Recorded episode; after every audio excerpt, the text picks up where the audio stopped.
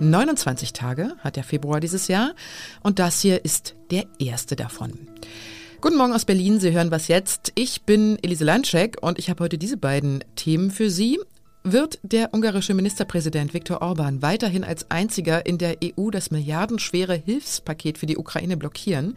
Das entscheidet sich heute. Und was plant die Protestgruppe Letzte Generation nach ihrer Ankündigung, sich nicht mehr auf den Asphalt kleben zu wollen? All das gleich und noch viel mehr nach den Kurznachrichten. Ich bin Anne Schwedt, guten Morgen. Der angekündigte Warnstreik des Sicherheitspersonals an mehreren deutschen Flughäfen hat begonnen. Nach Angaben der Gewerkschaft Verdi ist am Abend zunächst die Nachtschicht am Airport Köln-Bonn in den Ausstand getreten. Weitere Flughäfen sollen folgen. Berlin, Hamburg und Stuttgart haben sämtliche Starts abgesagt. Bundesweit fallen voraussichtlich mehr als 1100 Flüge aus. Davon seien etwa 200.000 Passagiere betroffen. Nach einem UN-Bericht ist etwa die Hälfte der Gebäude im Gazastreifen seit Kriegsbeginn beschädigt oder zerstört worden. Das Palästinensergebiet sei damit praktisch unbewohnbar, hieß es. Als Beleg gibt sie hochauflösende Satellitendaten an, die sie ausgewertet hat. Die Kosten für den Wiederaufbau werden auf Dutzende Milliarden US-Dollar geschätzt. Der Aufbau werde Jahrzehnte dauern. Redaktionsschluss für diesen Podcast ist 5 Uhr. Die Ukraine steht kurz vor dem wirtschaftlichen Zusammenbruch. Die EU will das verhindern mit einem Hilfspaket von 50 Milliarden Euro.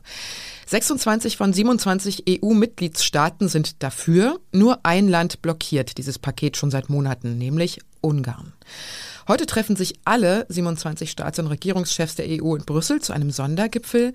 Und die zentrale Frage des Treffens ist, wird der ungarische Ministerpräsident Viktor Orban einlenken und den Weg für das Paket freimachen oder bleibt er bei seiner Blockadehaltung? Ulrich Ladurna ist Politikredakteur der Zeit und beobachtet den Gipfel heute. Hallo Ulrich. Hallo. Warum ist gerade dieses Treffen heute so wichtig? Ja, es geht um 50 Milliarden Finanzhilfen für die Ukraine. Das braucht die Ukraine äh, sehr dringend. Das ist auch ein Signal nach Moskau, dass die Europäische Union es ernst meint mit der Unterstützung der Ukraine. Und gleichzeitig muss man wissen, dass die Unterstützung aus den USA für die Ukraine ja schwindet. Insofern wären diese 50 Milliarden von größter Bedeutung für die Ukraine. Mhm. Und warum blockiert Orban nach wie vor dieses Hilfspaket für die Ukraine? Orban hat ja schon in der Vergangenheit eine, sagen wir so, singuläre Position gegenüber der Ukraine. Er hält nicht viel davon, dass die Ukraine Mitglied der Europäischen Union wird. Er hält nicht viel davon, dass man sie unterstützt. Er ist bekanntermaßen ein guter Freund, wenn man so sagen darf, von Wladimir Putin. Und sozusagen, er, er verfolgt diese Politik, die er auch in den letzten Jahren verfolgt hat. Und äh, das kommt jetzt zur Zuspitzung. Welche Druckmittel hat denn die EU gegenüber Ungarn und was haben Sie vielleicht auch schon angewendet? Ja, Sie haben natürlich äh, mehrere Druckmittel. Sie könnten Gelder, die Sie schon zurückhalten, nicht auszahlen. Da geht es um einen Betrag von mehreren Milliarden Euro, die das kleine Ungarn gut gebrauchen könnte. Die maximale Strafe für Ungarn, wenn man das so nennen kann, wäre das Entzug der Stimmrechte, so es ist in den Vertrag der EU vorgesehen. Das ist ein komplizierter Weg bis dahin, aber möglich wäre das. Allerdings hat die Europäische Union beim letzten Gipfel im Dezember von Orban die Zustimmung, unter Anführungsstrichen Zustimmung erhalten, dass Ukraine ein Beitrittskandidat werden kann. Er hat Tage davor 10 Milliarden Euro aus Brüssel bekommen. Kritiker meinen, dass diese Zustimmung erkauft worden sei. Inzwischen hat ja Ungarn offenbar einen eigenen Vorschlag in Brüssel eingereicht. Stehen die Zeichen jetzt vielleicht doch auf Kompromiss oder wie schätzt du das ein? Ja, das ist äh, schwer zu sagen. Es gibt Signale aus Budapest. Ähm, also es gibt angeblich einen Vorschlag, wonach äh, äh, Orban zustimmen würde zu der Hilfe von über 50 Milliarden. Allerdings sagt er, wir müssen jedes Jahr neu darüber abstimmen und wir weiter auszahlen.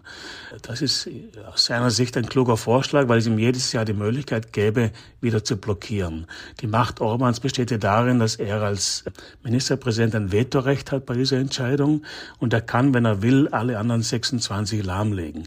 Das heißt, wenn dieser Vorschlag durchginge, hätte er jedes Jahr diesen Hebel und ich glaube nicht, dass er damit durchkommen wird. Meiner Wahrnehmung nach ist der Unmut gegenüber Orban, ja der Zorn gegenüber Orban sehr groß in Brüssel. Mhm. Ich danke dir, lieber Ulrich. Danke dir. Und sonst so? Es gibt ja Menschen, auch in unserem Podcast-Team, die sagen, Harry Styles ist einer der größten Popstars unserer Zeit und er ist ganz anders als die ganzen anderen Stars. Heute wird Harry Styles 30 Jahre alt und das ist mal ein guter Anlass zu gucken, was diese Andersartigkeit eigentlich so ausmacht. Punkt 1. Harry Styles soll so richtig nett sein.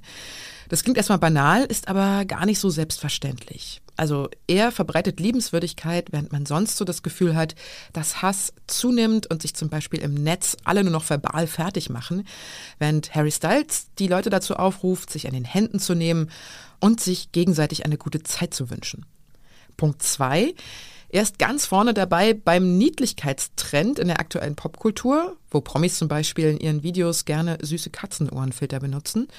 Styles trägt gerne flauschige Strickpullover mit aufgestickter Comicente, Polunder mit Schafen drauf oder bunte Perlenketten. Und er ist, Punkt 3, voll im Zeitgeist. Er gibt sich nämlich eher androgyn und sprengt Geschlechterzuschreibungen. Achso, und Musik macht er auch noch, die sehr vielen Menschen sehr gut gefällt. Ich höre ehrlich gesagt gar nicht so häufig seine Musik, aber, und das ist mein persönlicher Punkt 4, ich finde, Harry Styles kann sehr gut gute Nachtgeschichten vorlesen. Zum Beispiel auf einer App, die ich manchmal zum Einschlafen benutze. Deshalb natürlich auch von mir Happy Birthday, lieber Harry. Ein möglichst großer und bunter Teil wird sich im neuen Jahr versammeln, überall und immer wieder. Ungehorsam. Doch ohne Weste und auch ohne Kleber. Kleben war gestern. Das hat die letzte Generation auf ihrem YouTube-Kanal am Montagabend verkündet. Die Aktivistinnen und Aktivisten wollen jetzt neue Formen des Protestes ausprobieren. Es geht dann nicht mehr primär gegen Autofahrer, sondern Politiker sollen ganz direkt angesprochen werden. Mit diesem Strategiewechsel der letzten Generation hat sich Anna Meyer, sie ist Politikredakteurin bei der Zeit, für ihren Text beschäftigt. Hallo Anna. Hallo. Die Aktivistinnen und Aktivisten der letzten Generation sagen ja, dass ihre Proteste durchaus erfolgreich waren. Warum wollen sie sich denn dann nicht mehr auf die Straße kleben? Die Aktivisten haben mir gesagt, dass sie gewissermaßen einen Deckel erreicht haben, also eine Maximalanzahl von Menschen, die man rekrutieren kann für diese Art und Weise von Protestform, weil es einfach nicht so viele Leute gibt und sie wollen ein Handlungsangebot machen, so haben die das tatsächlich gesagt, an andere Leute, die vielleicht eine Ohnmacht spüren und auch was gegen, gegen die aktuelle Politik tun wollen und deshalb äh, einfach eine andere Art von Protest anbieten. Es liegt aber auch einfach daran, dass diese Art der Proteste, wie sie sie bisher gemacht haben, extrem nervenzehrend ist. Und man hat immer häufiger gesehen in den letzten Monaten, dass die Aktivisten eben von Autofahrern echt gewaltsam behandelt wurden. Und daran gewöhnt man sich nicht. Und deshalb haben sich auch viele zuletzt zurückgezogen aus den Protesten und gesagt, ich mache erstmal nicht mehr, ich gehe nicht mehr auf die Straße. Und das ist natürlich auch für so eine Gruppe kein gutes Zeichen, wenn das dann so ausfadet. Außerdem, und das war ja klar, dass das passiert, ist natürlich auch die Verfolgung immer stärker geworden. Also man hat natürlich versucht, so rechtlich auf diese Proteste zu reagieren, dass sie weniger stattfinden, indem man zum Beispiel die Aktivisten alle immer wegen Nötigung angeklagt hat. Das ist nicht unbedingt notwendig in dem Fall, äh, weil auch gar nicht so klar ist, wer da genötigt wird, aber man hat es eben so gemacht. Die Bußgelder wurden immer höher und es wurden zuletzt sogar Freiheitsstrafen verhängt. Seit November hat ja die letzte Generation an einer neuen Strategie gearbeitet. Weißt du mehr über den internen Diskurs innerhalb der Gruppe? Also zum Beispiel, wie einig man sich war am Ende? Also vorab haben sie mir gesagt, wer sich weiter an die Straße kleben möchte, kann das natürlich tun. Aber die letzte Generation hat ja eine Art funktionale Hierarchie, nennen die das.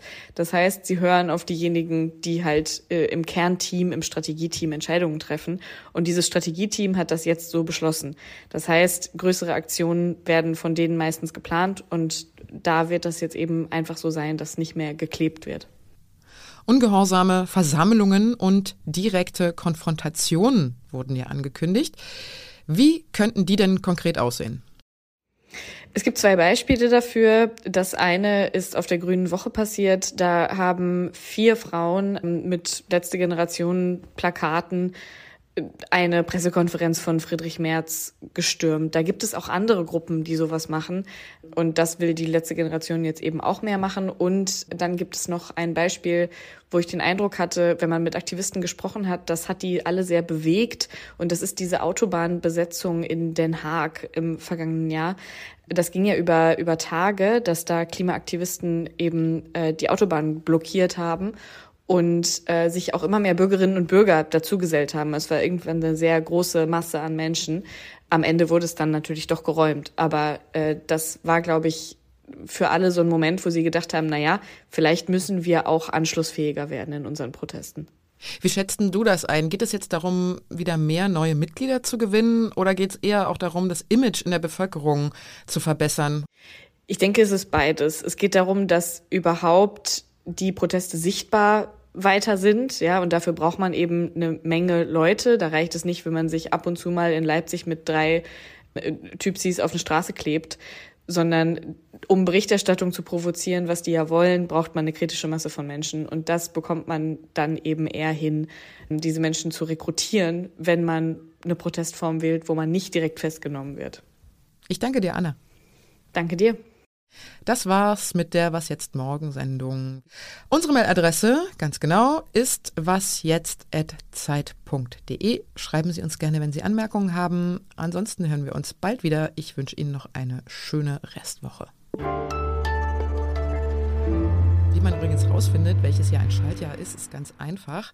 Die Jahreszahl muss nämlich ganz zahlig durch vier teilbar sein. Also 2024 geteilt durch vier ergibt 506. Also handelt es sich in diesem Jahr um ein Schaltjahr. Der Februar hat 29 statt 28 Tage.